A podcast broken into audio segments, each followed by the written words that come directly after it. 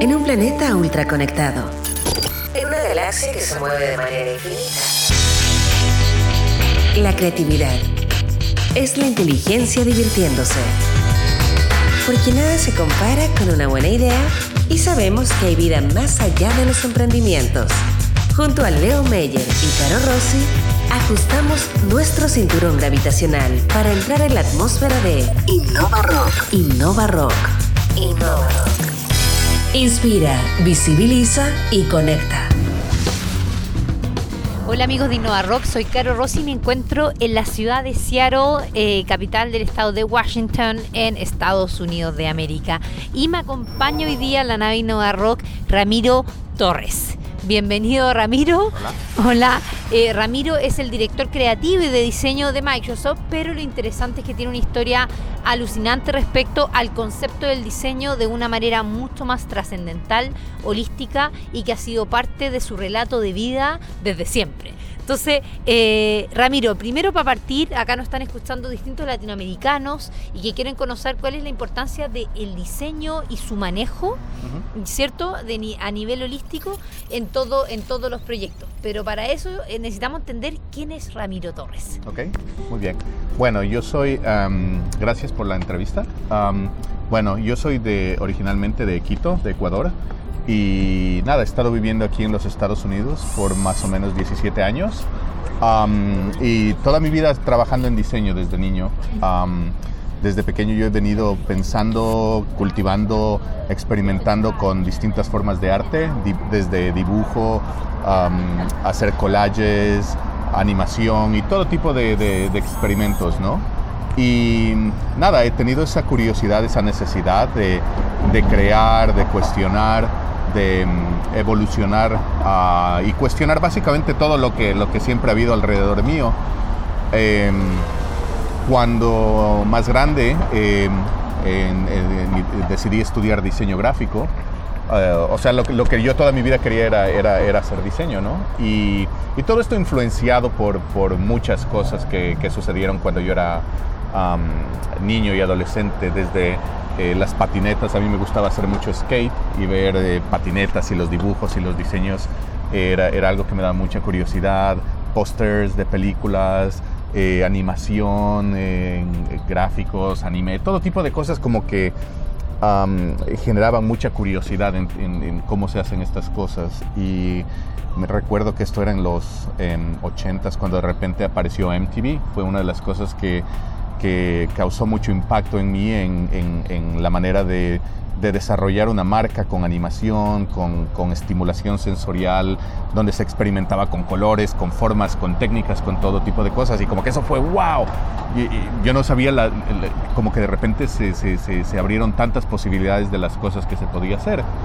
Y eso fueron unas cosas de, que, que influenciaron mucho eh, en, en mi, en mi niñez para, para yo decidir eh, tomar este rumbo, ¿no? Para, y, y- y- y- y decidirme dedicar eh, eh, permanentemente a, a- a- a trabajar en diseño. Entonces tú estudias diseño gráfico primero en Ecuador y después das el salto a Estados Unidos, llega a donde al estado de Atlanta para estudiar, no- me habías comentado en Savannah College o Sí, hace sí. un máster, cuéntanos un poco Sí. ese, ese salto. Ok. Em, yo estudié originalmente en Ecuador, en la Universidad San Francisco de Quito, y, después de haber estudiado aquí en Estados Unidos en un año en la escuela, y eh, nada, lo que quería hacer era básicamente em, entender o dedicarme a hacer eh, básicamente lo que me apasionó desde niño, que era, que era diseñar. Entonces, al, investigar un poco sobre las posibilidades, eh, a, mí, a mí me encantaban los videojuegos, ¿no? Entonces era algo que, que a mí me interesaba mucho, el diseño en 3D, cómo hacer modelos, cómo modelar, cómo hacer animaciones y todo eso. Y obviamente influenciado por mucho del anime que yo veía de niño. Ah, también quería hacer eh, gráfica y era algo que me apasionaba mucho y, simultáneamente me encantaba mucho el cine. Eh, eh, entonces, no sé, estaba tratando de ver cómo sería una manera donde pueda hacer todas las cosas que, que me apasionaban, ¿no? Y al, al final del día en, eh, decidí estudiar una combinación de los tres. Entonces estudié un BA en, en dirección de cine y televisión, eh, estudié otro BA en, en diseño multimedia, se llamaba en aquella época, era básicamente diseño interactivo, UX design ahora. y, diseño gráfico. Entonces como que las tres cosas desde mi punto de vista como que tenían una interrelación y, naturalmente han sido las cosas que, influenciaban, como que, eran las cosas que a mí me interesaban desde niño. más adelante eh, trabajé algunos años en Ecuador y tuve un scholarship eh, de eh, estudiantes internacionales en, en, Savannah College of Art. Les interesó mucho el tipo de trabajo que yo estaba haciendo. Muchos de mis trabajos eran experimentales, no necesariamente mi trabajo comercial para agencias de publicidad y ese tipo de cosas, sino era, era, era, era el tipo de trabajo que, que, yo hacía que no me pagaban, básicamente lo que, lo que, lo que les gustó y, y de esa forma terminé mudándome a los Estados Unidos en diciembre de, del, de 1999 em, a hacer un máster en... Eh, en arte digital en Savannah College of Art and Design. Perfecto. Y después de, eh, en el fondo ahí ya está en Estados Unidos, está en Savannah College, además un college que es reconocido internacionalmente por, eh, en el fondo, ser de los más buenos, al menos en Estados Unidos, en temas de arte, diseño, ¿cierto? Em, y saltas en algún momento de tu vida a la industria más de la moda, del, de, no sé si retail la palabra, pero te vas a Nike. Sí, sí. ¿Cierto? Eh, ¿Cómo pasa ese...? Claro, bueno, nuevamente cuando estaba en, en, Savannah, en SCAD, había mucho, ah, era un ambiente donde había muchos muchos estudiantes que de, de, todas partes del mundo que estaban experimentando distintas eh, disciplinas de, relacionadas al arte, en fashion design, en arquitectura, en diseño gráfico, diseño visual, cinematografía, special effects, una, un, área donde había todo, todo, todo, tipo de cosas interesantes sucediendo. Y, y obviamente parte de mi, de, de, de, mi interés era a experimentar con nuevas tecnologías en el, en el, en el área de diseño digital sobre todo. entonces eh, fue un canvas para mí para tratar en, eh, con animación de caracteres, animación en 3D, shading, em, eh, cinematografía, diseño visual, stop motion, una combinación de múltiples técnicas de, de, varias disciplinas, de diseño, de cinematografía, de animación y todo este tipo de cosas. Y, y no sé cómo experimentar básicamente con ese tipo de proyectos. Al, al estar ahí, em, eh, varias personas que habían estudiado en la universidad, eh, eh, las había conocido ahí y, y nada, algunos habían terminado trabajando en Viacom, en MTV Latinoamérica, era en aquel momento. Em, era en el momento que MTV todavía ponía música y, y, era antes de los reality TVs. Y yo tenía un proyecto de mi tesis, en, algunos de los proyectos de animación que había hecho, uh, que se los mostré como parte de un proyecto que se llamaba el, el, era como una pasantía básicamente. Y nada, les gustó mucho y me invitaron a que vaya a trabajar en ellos en Miami Beach en el momento, en South Beach. Y trabajé ahí en MTV por básicamente como cuatro años más o menos, cuatro o cinco años. Estos eran los momentos que MTV eh, en qué, en qué estado estaba. Esto era en el 2001. Ya. era el momento en que eh, pop culture estaba haciendo como super mainstream. Eh, empezaba a desaparecer mucha de la música alternativa de, que venía de los noventas. Eh, empezaba a aparecer levemente los realities TV, todavía era basado en la cultura de música, ¿no? Pero estaba empezando, el péndulo empezaba a, variar para otro tipo de contenido. Y nada, básicamente entré ahí a, a trabajar en el departamento creativo, en Honor Promos de MTV Latinoamérica y trabajar ahí a, diseñar la identidad y animación, comerciales, promo, eh, los Video Music Awards y MTV Video Music Awards em, y todo tipo de eventos, shows, identity systems. Para MTV Latinoamérica y en muchas ocasiones colaborar con, con marcas y con eh, oficinas de MTV de otros países del mundo, ¿no? y nada, fue muy, muy, muy... Y fueron como los años de oro de MTV, porque hubo un momento que MTV fue, en el fondo fue muy, muy grande en América Latina. Sí, claro, y, personalmente era una de las, de las cosas que a mí, cuando yo era niño a mí me, me, entusiasmó y me... Y, es una cosa rara que incluso yo creo que de cierta manera cambió el rumbo de, las, de algunas decisiones de las, que, de las cosas que a mí me interesaban y que a mí me gustaban. Bueno, seguimos, estamos hablando entonces que en ese momento Ramiro Torres está en Miami liderando un poco dentro de este equipo que lidera MTV a nivel global, digámoslo, o sea, o, no sé si global, Latinoamérica. Latinoamérica. Perfecto, a nivel latinoamericano. ¿Y eh, qué pasa después de eso? Sí, em, bueno, en, aquel momento eh, mucho, mucho de mi carrera se centró al, alrededor de la experimentación, ¿no? Eh, em, MTV era un espacio donde se podía experimentar y empujar los límites de creatividad en cualquier dimensión y era totalmente aceptado y, lo cual fue muy enriquecedor, enriquecedor, para mí, lo cual contribuyó a que pueda desarrollar uh, proyectos que tuvieron eh, eh, eh, mucha visibilidad. Um, a raíz de eso, um, eh, yo fui contactado por otras compañías que les interesaba, no sé, cambiar un poco la dirección de diseño, eh, innovar con otro tipo de, ideas, empezar a experimentar, a tomar un poquito más de riesgos en, en cuanto al, branding, consumer marketing en, ese momento, ¿no?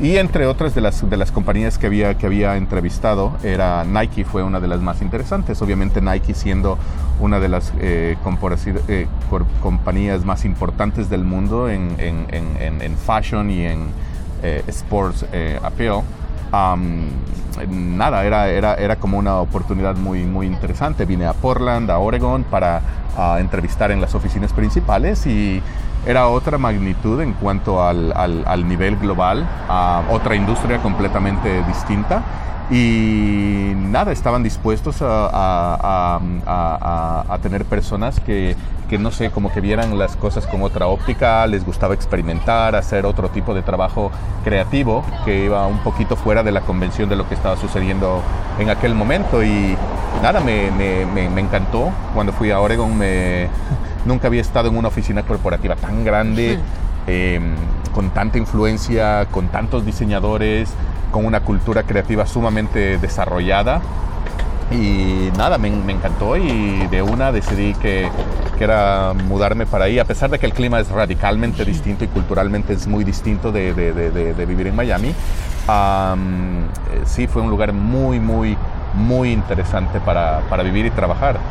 Y a nivel de la percepción de, un, de este diseñador completo, en el fondo, que ve las distintas verticales del diseño, eh, ¿cuál es la, en ese momento, cuál fue la gran diferencia entre trabajar en una empresa como MTV y saltar a un mundo como Nike, que en verdad, como tal dijiste, es muy distinto? Sí, bueno, básicamente yo venía de, una, eh, eh, de, un, de un medio donde donde lo, lo, más importante era la creatividad, empujar las ideas. En ciertas ocasiones era muy provocativo, en otras ocasiones era tratar de innovar o de, de, de, no sé, de romper la regla de alguna manera, pensarlo de alguna manera diferente. Y en una compañía con, con, con esta magnitud, eh, llegar a hacer esas cosas me parecía muy interesante obviamente Nike trabaja en una industria radicalmente distinta, pero tienen un gran entendimiento muy, muy, muy increíble en cuanto al diseño de tecnología desde el punto de vista de, de, fashion, de fabrics, de textiles, de, innovación, cómo se diseñan los, los, los, los, zapatos. Del trabajo, materiales. Sí, de todo eso, todo eso, todo es, es, brillante.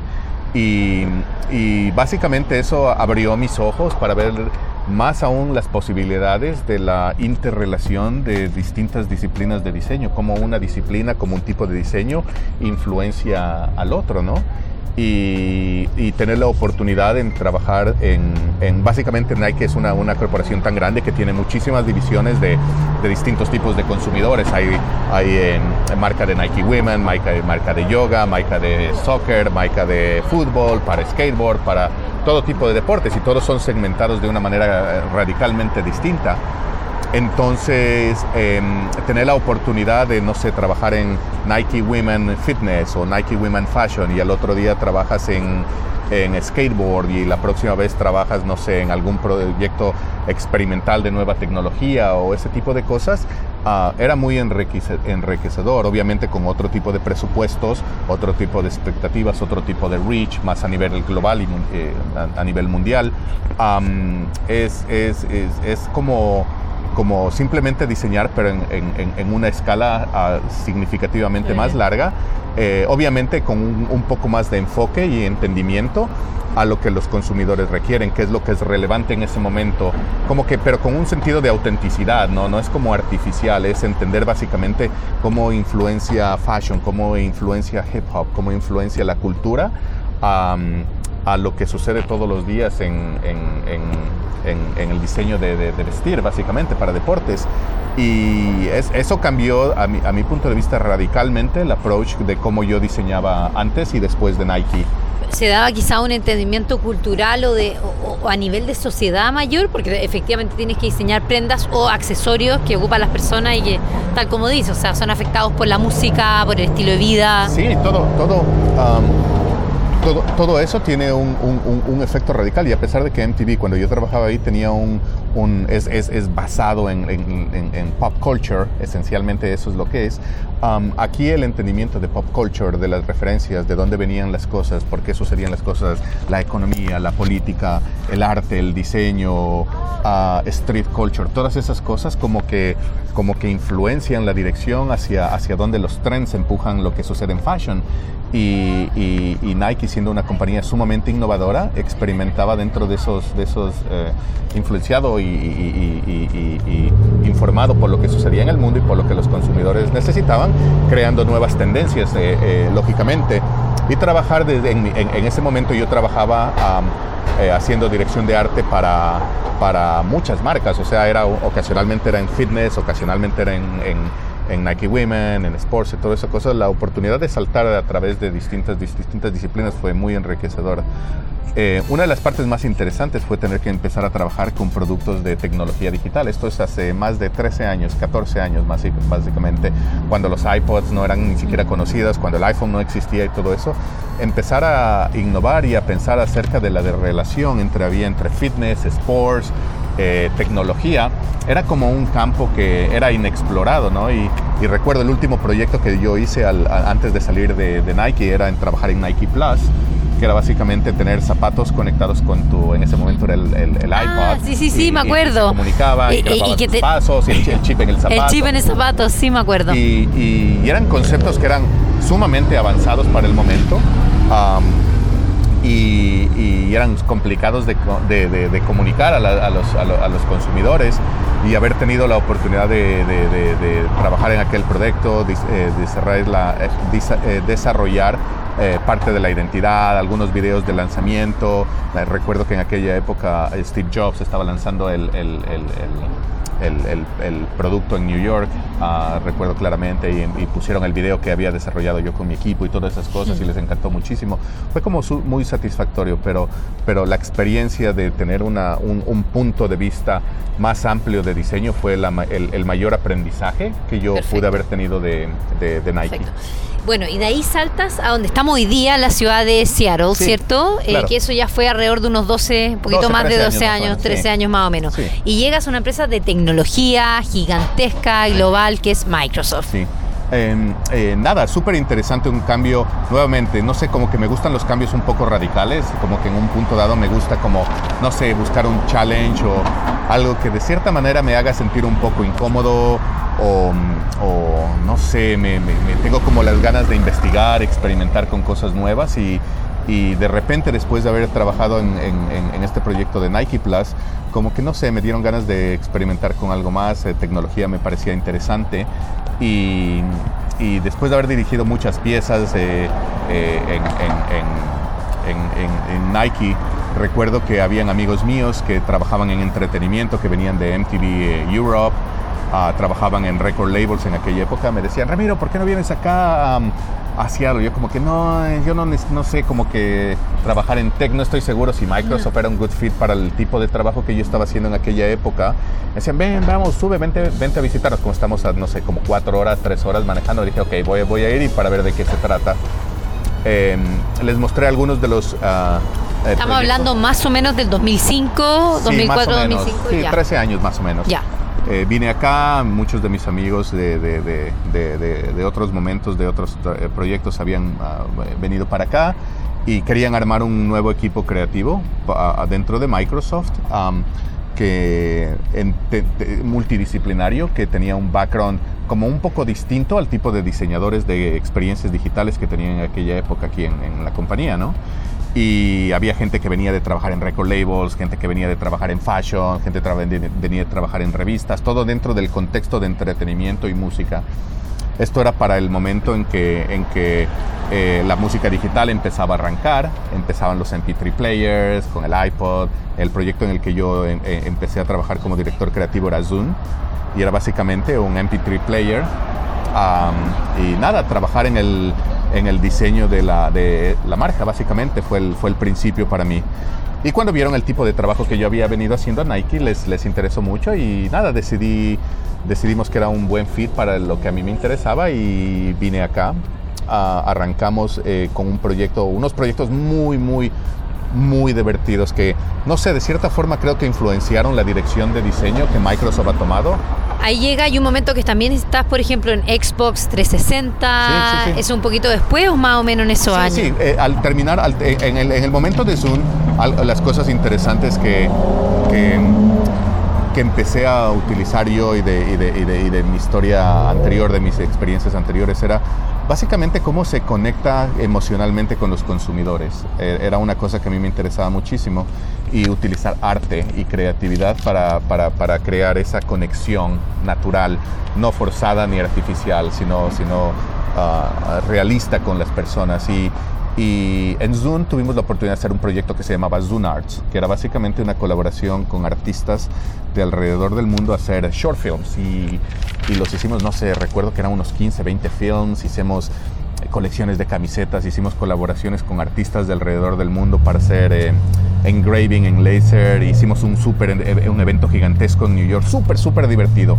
Y como que estas cosas empezaron a, no sé, cómo influenciar, cómo como, como ciertos productos, como ciertas experiencias se, diseñaban en Microsoft. Era un grupo súper grande de diseñadores que vinieron de todas partes del mundo a hacer esto. Em, cuando Zoom em, eh, terminó, em, muchos de nosotros, unos se fueron de Microsoft, otros decidimos hacer otras cosas más interesantes, otros ah, empezaron a experimentar y, como que los diseñadores de aquel momento empezaron a expandirse a, expandirse a través de la compañía, ¿no? Eh, en mi caso, eh, yo terminé eh, yéndome a trabajar en Xbox, eh, que era en esa época una de las marcas que, en la cual yo era consumidor.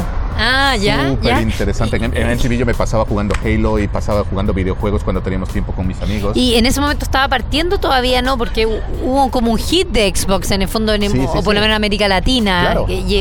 Claro, sí, era, era, Xbox estaba haciendo, era, era, era, Xbox arrancó como un experimento para Microsoft en el área de entretenimiento y arrancó y era buenísimo.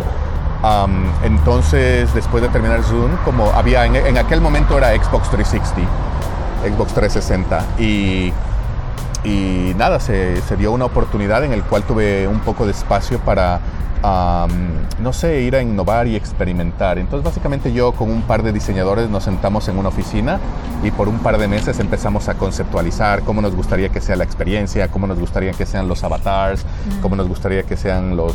Eh, la dirección de, en general de diseño de Xbox, ¿no?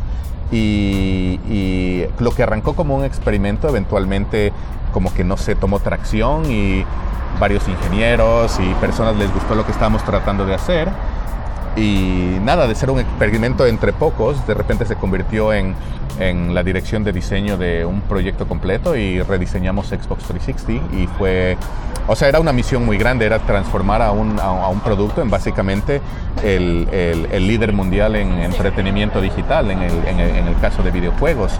Eh, donde la experiencia era fundamental, o sea, esa transformación no se da si un diseño no, se, no, es completo. Claro, claro, lo que entonces a raíz de eso empezaron a aparecer muchas, muchas cosas, que, muchos challenges que, que, que, eh, nuevamente me, me, me, pareció como que no sé por qué no empezamos a pensar el diseño de una manera más holística, porque no, eh, si yo me eh, paro en el punto de vista de un consumidor, el cual no conoce nada de mi marca, entra en una tienda, no sabe dónde está ubicado, ¿cómo creas una conexión con los consumidores desde ese punto? Y empezamos una experimentación en el cual empezamos a ver cómo sería una experiencia end-to-end, 360 eh, view de todo el producto, que empieza desde antes de que el consumidor entre a la tienda, a cómo experimenta antes de que tenga el producto con su packaging, su posicionamiento de dentro de una tienda, el momento que lo abres, cómo se siente, cuando lo conectas, cuál es la interfase y cuando una vez que tienes la interfase y has experimentado, eh, cómo mantienes lealtad para un largo plazo. En, lo llamábamos eh,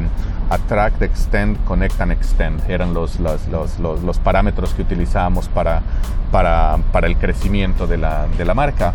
Y, nada, empezamos con una, una colaboración súper profunda con, a, través de muchas disciplinas, marketing, eh, diseño de producto, diseño visual, diseño industrial, eh, tecnología, engineering y todo eso. Y a raíz de eso rediseñamos Xbox 360, lo cual condujo a, otro proyecto que era Xbox One, que era la siguiente generación, eh, utilizaba la cámara Kinect como parte esencial de la experiencia y, en aquel momento fue como, no sé, como que Xbox 360 fue un área de experimentación para probar si estas ideas funcionan y esto. Es, básicamente un experimento, ¿no? Lo cual por suerte salió todo bien.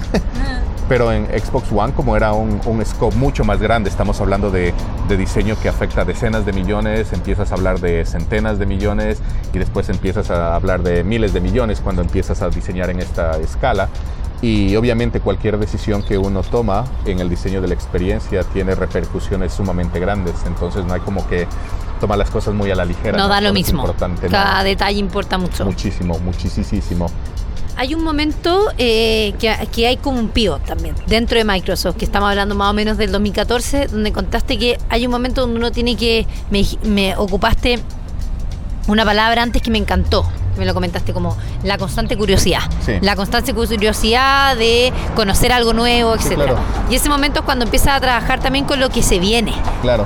Mm. Sí, sí, sí. Em, mira, eh, una, una, una de las, no sé, de las motivaciones más importantes eh, eh, para mí personalmente es, no sé, es como una búsqueda constante de, es, es, como curiosidad, como que en un punto dado diseñas cierta cosa y lo haces muchas veces y como que igual sigue siendo satisfactorio, pero como que ya lo has hecho tantas veces que, que como que no sé, como que no hay un reto, no hay un challenge creativo, no es como algo que no había hecho nunca, ¿no? Y y, al trabajar con Kinect, algo, algo súper interesante me, me, pasó a mí, que era básicamente es una, es, una serie de sensores que están captando el, el, mundo en, en, forma tridimensional y tienes skeletal tracking, vision, eh, tienes eh, gestos, tienes una serie de interacciones muy interesantes que, que, que, empezaron a aparecer. Y como que eso siempre se pegó en mi, en, en, mi cabeza, ¿no? Cuando estuve haciendo experimentación en Kinect para, para, para ver cuál era el, el, tipo de experiencia que queríamos eh, tener con una, con, cuando, cuando las personas estaban eh, acostumbradas a utilizar controles para videojuegos y de repente empiezas a utilizar tu cuerpo o gestos o ese tipo de cosas para, para interactuar parte de la investigación era como que ver qué era lo que sucedía con todo este data, este, este, este data que, que, que, el sensor captura. Y imagínate, estás, estás capturando un esqueleto cómo deconstruyes el esqueleto, la posición del cuerpo humano en, en, tiempo, aplica shaders y empezamos a hacer experimentos con mi equipo. Simplemente era parte de una investigación donde empezaron a, empezaron a aparecer unas visualizaciones muy, muy, muy interesantes del movimiento del cuerpo humano. Y eso como que, se me impregnó en la cabeza, no, no, no, no. Fue algo que fue tan divertido y fue una de las cosas que no eran, eh, o sea, era importante, pero nada más importante, pero causó mucho impacto en mí. Y, y se me, se me pasmó en la cabeza. Eh, es algo que, que influenció mucho las decisiones que tomo más adelante. Eh, con la experiencia que tuvimos al desarrollar Xbox One, aplicar una teoría de diseño holístico, el end-to-end journey, pensar, pensar en cuanto cómo, cómo, es el, el, el, customer journey de un, de un consumidor alrededor del, ciclo completo del producto.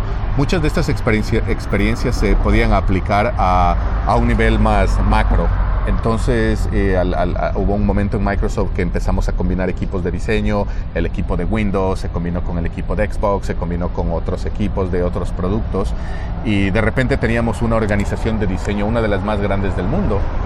Y habíamos ya terminado Xbox One, entonces se abrió una oportunidad donde dije, no sé, yo creo que aquí puedo abrir, crear un nuevo trabajo para mí. Eh, y era una oportunidad y es de aplicar toda esta teoría que he venido aplicando en, muchos otros productos, aplicarlo a una escala más global. Lo que decía antes, trabajar en la escala de decenas a centenas a miles de millones. Obviamente la escala es mucho más compleja, la cantidad de challenges eh, es, mucho mayor. Y eso se da en, estos nuevos en el fondo en la nueva fase, que sería trabajar ya con, con, lo que viene, en el fondo, que son temas más futurísticos. Y... Sí, sí, sí. Es, es, básicamente esto fue esto fue hace más o menos, arrancó hace como unos cinco años, cinco o seis años más o menos. Y, y, nosotros veníamos desarrollando, yo, parte de mi trabajo era desarrollar el diseño de, en, Microsoft. En, un momento dado era, era Zoom, después era un proyecto experimental que terminó con, con, con Xbox 360, pero aplicar una filosofía de diseño. Era, en aquel momento se llamaba, el diseño se llamaba Metro. Las personas que han trabajado en diseño de interfaces van a estar familiarizadas con ese concepto. Era como ultra flat, diseño gráfico influenciado por el, el diseño suizo para aplicar en, el, en, en, las interfaces de productos. Un concepto sumamente radical en el momento, en el, eh, que, el cual no era lo que las compañías de software estaban haciendo. Todo el mundo estaba haciendo conceptos de scheduleformism, tratando de replicar replicar eh, metáforas del mundo real eh, de manera digital. Nosotros fuimos al el, extremo opuesto, lo cual fue algo que me atrae a mí. Y, esas prácticas ah, y, esa filosofía eh, combinada con el diseño ah, de experiencia end-to-end, no sé, como que pensamos que, era algo que se podía aplicar a una escala mayor y empezamos un nuevo equipo creativo el cual su, prioridad era, era hacer el, Microsoft Design Language, lo llamábamos. Es básicamente el, lenguaje, el lenguaje de diseño de Microsoft. Y Microsoft es una compañía muy grande, tiene miles de millones de consumidores en todo el mundo, con un portafolio muy amplio de productos, desde Enterprise, IT, tecnología, Cloud Services, Artificial Intelligence, entertainment y una industria sumamente grande, ¿cómo puedes crear un, layer de DNA que, que, exista, que, pueda aplicarse um, de esa manera tan grande a esa escala entre tantos productos y tener la independencia suficiente de cada uno de los productos de poder expresar um, la identidad que sea relevante para sus consumidores. Esa era, esa era básicamente la misión macro del, del proyecto y nosotros lo que teníamos que hacer era cuál es la aspiración de diseño, ¿no? Eh, eh, diseñamos el mood board, eh, la dirección de arte, los colores, la tipografía, la iconografía, las ilustraciones, el sonido, el motion. ¿Y cada de esos puntos era igual de importante? En el fondo es igual de... Perfecto. Todos, son... todo, todo como, desde mi punto de vista, todo tiene una relación que, afecta al otro componente. Cuando uno no está bien, el otro no está mal. Eh, y, no sé, tiene que todo estar sumamente interconectado, ¿no? Como que eh, de cierta forma, eh, no sé, cuando, cuando diseñas en esta escala, una, no hay decisiones pequeñas, ¿no? qué sé yo, estamos hablando de, de, por ejemplo, el padding o el tamaño de un grid o el tamaño de un botón o todas estas cosas cuando, cuando, cuando no las consideras, las repercusiones, porque tienes miles de miles de miles de miles de miles de miles de personas que trabajan en esta y componentes en un sistema. Entonces, cuando estos componentes no son considerados de la, de la, de la misma manera, las repercusiones pueden ser sumamente graves. Es básicamente como diseñar en Legos. Yo, es, la, es la mejor metáfora que yo he podido encontrar que básicamente el Lego es un sistema de piezas compatibles entre sí, donde en, la forma más simple tienes un cubito que se conecta con otro cubito, con otro cubito, con otro cubito, y el límite es nada, nada, más que la imaginación de las personas. ¿no? Básicamente muchos de los sistemas que desarrollamos y, creamos en software funcionan metafóricamente de la misma forma, en mi opinión. Perfecto. Miguel, entonces, o sea, Miguel, borras aparte Daniel. Ramiro, tenemos entonces eh, el esquema un poco de, eh, hablamos de toda la, del, del, poder agarrar el conocimiento, la cultura, eh, hablamos de pop culture, hablamos de street culture que pasó desde MTV, después Nike, después hoy día Microsoft, y cómo eso también afecta directamente en la creación de este diseño, ¿cierto? Tenemos, hablamos de dos conceptos que me encantaron, que es la, constante curiosidad. Y por otro lado, también toda la manera del tema holístico, de esta mirada holística y completa.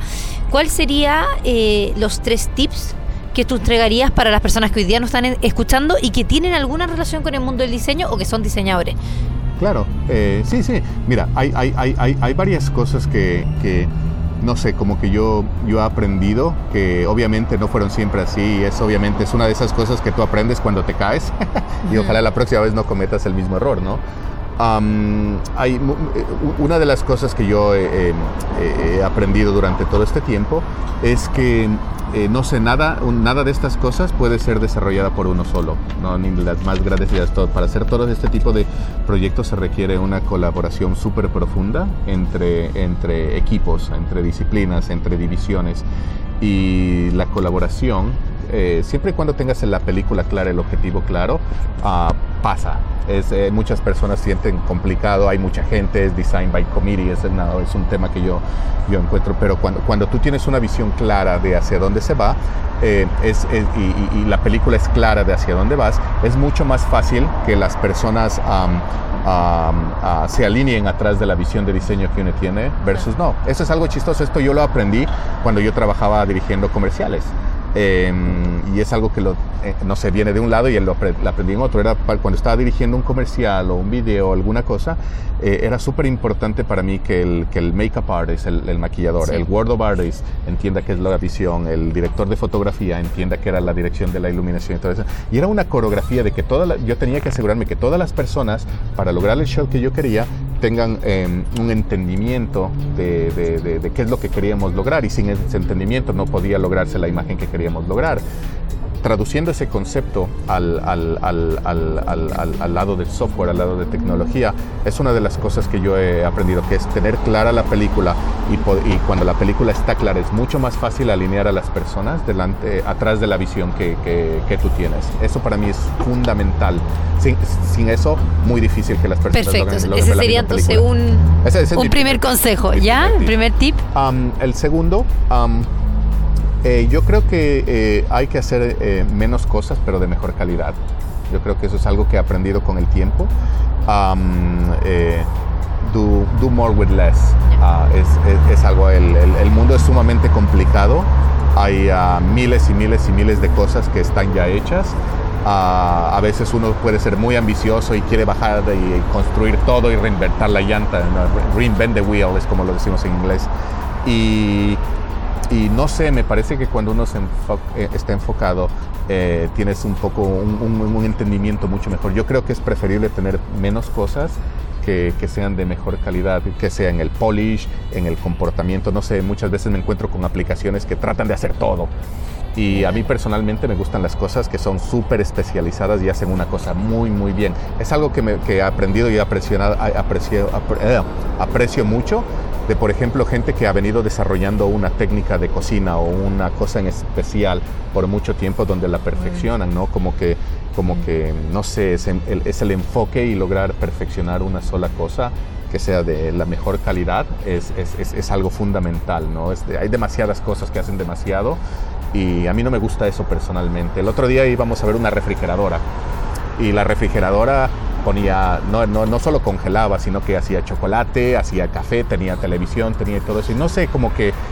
como demasiado quizás. Sí, sí, que era, era, algo, era algo que no, no servía el propósito primero que era. Y como que, no sé, me parece que como que tenemos que back to basics es algo, es algo que, que, que, que, yo estoy aplicando, enfocarse en hacer pocas cosas pero de mejor calidad. Yo creo que eso es, eso es fundamental. Entonces, tener clara la, tener clara la película en el fondo, saber eh, a qué uno está enfocado. ¿Hacia dónde eh, vas? Hacia dónde vas. Eh, tener un foco, quizá, una especialidad, un nicho, un tema donde uno sea experto. Sí. ¿Cuál sería el tercero? Yo creo que la curiosidad. y, y, eso es algo que, que, ha sido, no sé, yo creo que la, la mayor fuerza de cambio, porque uno uno se habitúa, se, las cosas se vuelven súper comfortable, familiares. y, para, para, mí una de las cosas que menos me emociona es la monotonía. Y, no sé, mantener la curiosidad alta, abierta, estar mirando todo lo que sucede alrededor de uno, cuestionando el status quo. Ah, buscando otras formas de pensar, de ver, de mejorar, de evolucionar, ah, son, no sé, como, como, que, como que esenciales para, para, para crecer, ¿no? desde mi punto de vista, creativamente. Y no sé, eso ha sido básicamente lo que me, lo que me, me motivó a cambiar eh, de rumbo en muchos momentos de mi vida y eventualmente hacer lo que hago ahora, que es más eh, holographic computing, ¿no? Ramiro Torres, muchas gracias por acompañarnos. Gracias. Increíble, realmente increíble historia, una mirada al diseño completa en todo, en todo sentido y un poco también un trayecto y un relato, una historia real de, creo, crecimiento, de manejo y de efectivamente hacer las cosas distintas en distintas industrias, además, no solamente en el mundo de la tecnología. Así que muchas gracias por acompañarnos en la nave Innova mil gracias. Gracias, Ramiro. La creatividad es la inteligencia divirtiéndose. En un planeta ultra conectado. En una galaxia que se mueve de manera infinita, nada se compara con una buena idea. Porque sabemos que hay vida más allá de los emprendimientos. Esto fue Innova Rock. Junto a Leo Meyer y Caro Rossi. El programa que inspira, visibiliza y conecta.